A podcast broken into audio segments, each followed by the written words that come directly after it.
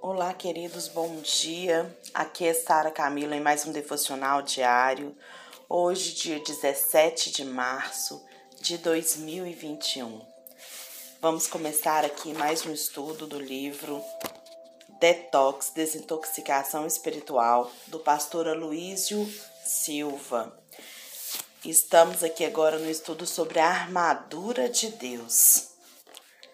Nosso versículo-chave está lá no livro de Efésios, capítulo 6, versículo 14 a 18, e diz assim: Estais, pois, firmes, cingindo-vos com a verdade e vestindo-vos da couraça da justiça.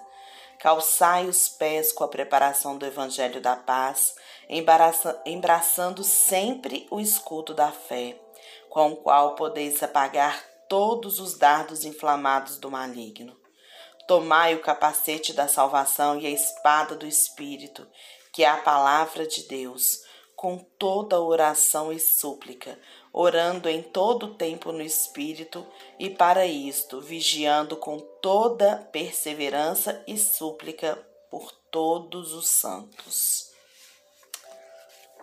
Nós cristãos, nós estamos assentados com Cristo nos, com Cristo nos lugares celestiais, acima dos principados e potestades. Essa verdade ela tem que estar tá inculcada. Ela tem que estar tá em nós, ela precisa fazer parte da nossa concepção do cristão, de ser cristão. Nós estamos assentados com Cristo nos lugares celestiais, acima de principados e potestades. Esse lugar que nós estamos em Cristo, queridos, é um lugar de autoridade, honra e triunfo. A gente não precisa viver no fracasso, na depressão e na derrota. Em Cristo Jesus, nós somos levados para esse lugar. Quando Jesus ressuscita, quando ele morre, ele vence ali na cruz o diabo e ele ressuscita. A Bíblia diz que ele nos leva com ele, ele nos eleva a essa posição e hoje nós estamos assentados com Cristo nessa posição de estarmos acima de principados e potestades. E essa verdade precisa estar em nós. Nós precisamos conhecer, entender, compreender essa verdade para que a gente tenha uma posição correta na luta. Presta atenção. Lá em, em Efésios 1, 20 está escrito assim: 20 e 22.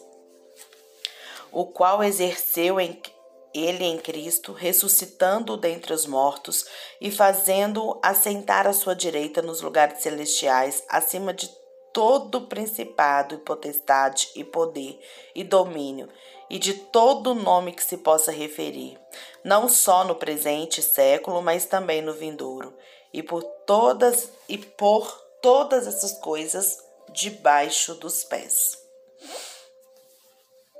Se um cristão experimenta vitória ou não sobre o inimigo, isso vai depender, queridos, da visão que ele possui a respeito de si mesmo como igreja.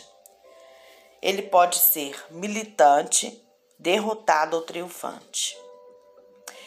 A posição que nós temos enquanto igreja, a visão que a gente tem da gente enquanto igreja de Cristo, vai nos colocar em uma dessas três posições de militante, derrotado ou triunfante.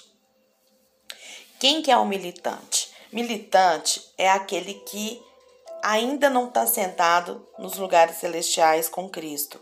Ele ainda está lutando para ganhar vitória contra o inimigo.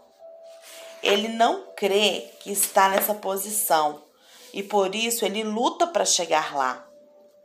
Esse crente militante, ele se esforça muito, mas tem pouca vitória porque ele ainda não sabe a sua posição.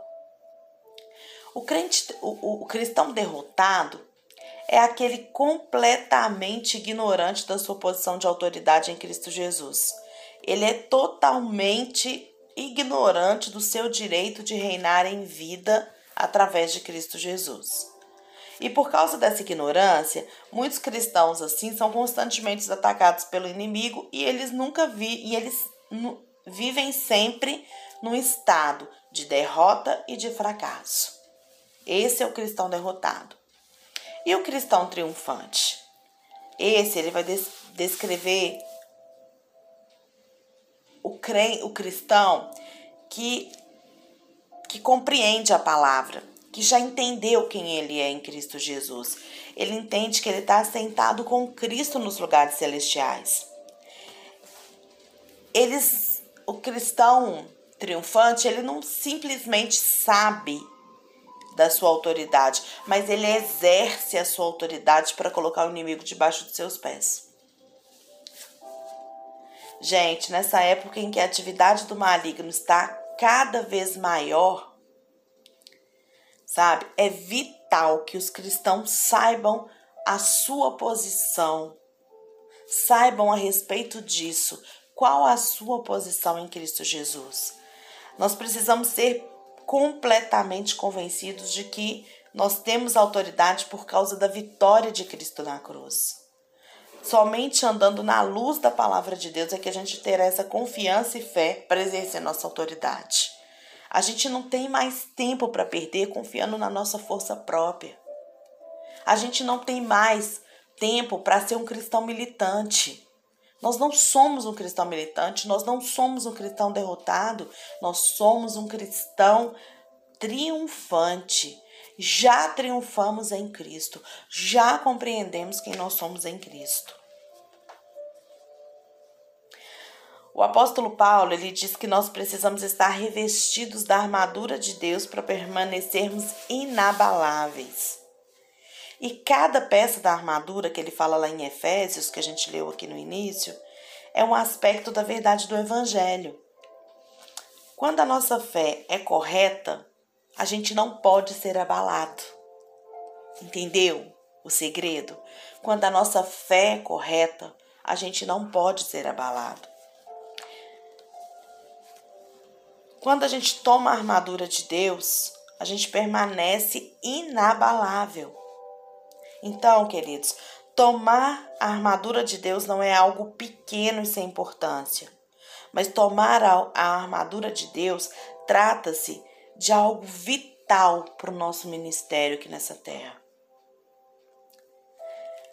Parece que a armadura, a imagem que a gente tem da armadura, ela é bem prática. Mas a gente não deve pensar nessa armadura como algo místico. Ah, é capacete. Não.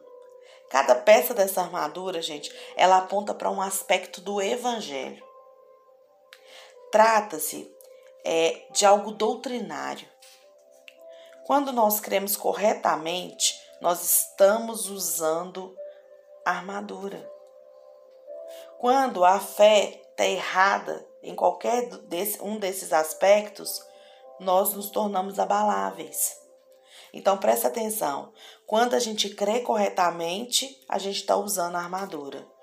Quando a fé está errada em qualquer um dos aspectos, a gente torna-se abaláveis. Todas as partes da armadura, elas estão relacionadas com a nova aliança. Todas. Não há nada na armadura que seja da velha aliança. Aqueles que possuem essa fé errada, e ainda segundo a lei do merecimento, elas, essas pessoas tornam-se vulneráveis, fracas, né, aos ataques do maligno. Os ataques com dardos inflamados, eles virão sobre todos nós, queridos. Mas aqueles que possuem uma armadura correta, esses permanecem inabaláveis. Então preste atenção. A armadura Tá, as peças da armadura estão totalmente relacionadas à nova aliança. O que, que quer dizer isso? Não tem nada a ver lá com o Antigo Testamento. Aqueles que ainda acreditam no merecimento, na fé pelo merecimento, na lei do merecimento, né? Essas pessoas vão se tornar vulneráveis ao inimigo. Elas são presa fácil. Por quê? Porque a gente não dá conta de fazer tudo. Mas hoje a gente tem Cristo que morreu por nós. E em Cristo essa armadura torna-se uma realidade na nossa vida. Lá em Efésios diz: Estais, pois, firme, cingindo-vos com a verdade. Cingindo-vos com a verdade. O que é isso? Cingir, querido, significa usar uma cinta ou um cinto. A verdade é o Evangelho. O Senhor disse aos fariseus: E conhecereis a verdade, e a verdade vos libertará, lá em João 8,32. Os fariseus, eles conheciam a lei, e mesmo assim eles não eram livres. Logo, a verdade não é a lei. Paulo, ele chama o evangelho de a verdade do evangelho, em Gálatas 2:14. A verdade do evangelho é uma cinta. Os soldados eles usavam uma cinta de couro onde eles prendiam a espada ou as pequenas adegas. Então presta atenção. A verdade do evangelho é uma cinta. Ela tem que estar tá presa com a gente. Porque aí nós vamos conhecer essa verdade, nós vamos ser livres. Porque a Bíblia diz que conhecereis a verdade e ela vos libertará.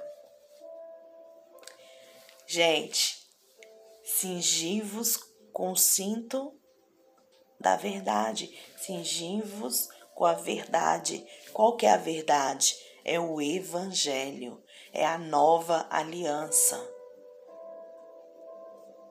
Então, o evangelho, o conhecimento dessa verdade do evangelho, o conhecimento de que é, não existe mais o merecimento da lei, mas que agora é a graça em Cristo, é o cinto que nos que vai nos manter além de protegidos, vai nos, vai nos dar suporte para o conhecimento da palavra e para a fé. Então, vamos, vamos ficar por aqui hoje. A armadura de Deus não é algo místico. A armadura de Deus é totalmente relacionada com a fé na graça. Ela não tem nada a ver com a lei, ela é a graça. A armadura de Deus é o conhecimento da verdade. A armadura de Deus vai nos dar suporte para essa vida de fé em Cristo Jesus. A armadura de Deus vai me tirar de um crente militante ou de um crente derrotado para me tornar um crente triunfante. Se você quer ter uma vida triunfante, pare de lutar com as suas forças. Pare de acreditar em você mesmo. Se você quer ser um crente triunfante, assente-se com Cristo Jesus nas regiões celestiais. Se você quer ser um crente triunfante, pare de lutar com a sua autoridade, mas entenda quem você é em Cristo Jesus. Entenda e exercite o colocar o inimigo debaixo dos seus pés. Nós não temos vitória por nós mesmos. A nossa vitória a gente só tem vitória em Cristo, que porque foi a vitória de Cristo na cruz. E somente, queridos, andando à luz da palavra de Deus, é que nós vamos ter confiança e fé para exercer a nossa autoridade. Então, pare de andar confiando no seu esforço próprio, na sua inteligência, na sua astúcia na sua ousadia e comece a confiar naquele que já fez tudo por você. Compreenda o que é viver em Cristo. Compreenda essa substituição que foi feita. Compreenda que toda a lei acabou e que hoje nós vivemos na graça eterna do nosso Senhor. E nesta graça, nós nos colocamos na posição de filhos de Deus. Que nós possamos pensar sobre isso nesse dia e que essas, essa concepção de que nós temos que fazer alguma coisa possa ser substituída pela obra consumada na cruz. Pai, no, na tua infinita graça, bondade e misericórdia, nos oriente nesse dia, para que possamos compreender quem nós somos em Cristo ainda mais, Jesus. Pai, cinja-nos com a verdade. Nos, nos fala, Senhor, nos explica, nos faz compreender que somente a verdade da nova aliança, a verdade em Cristo Jesus, é que vai tirar da nossa vida todo aprisionamento e vai nos trazer a uma vida de liberdade, a uma vida de alegria e a uma vida plena e abundante. Pai, em nome de Jesus, nós colocamos o nosso coração à sua disposição nesse dia. Pai, manifesta através do teu Espírito em nós o teu poder nessa terra. Eis-nos aqui, Senhor. Usa-nos em nome de Jesus. Tenha um excelente dia.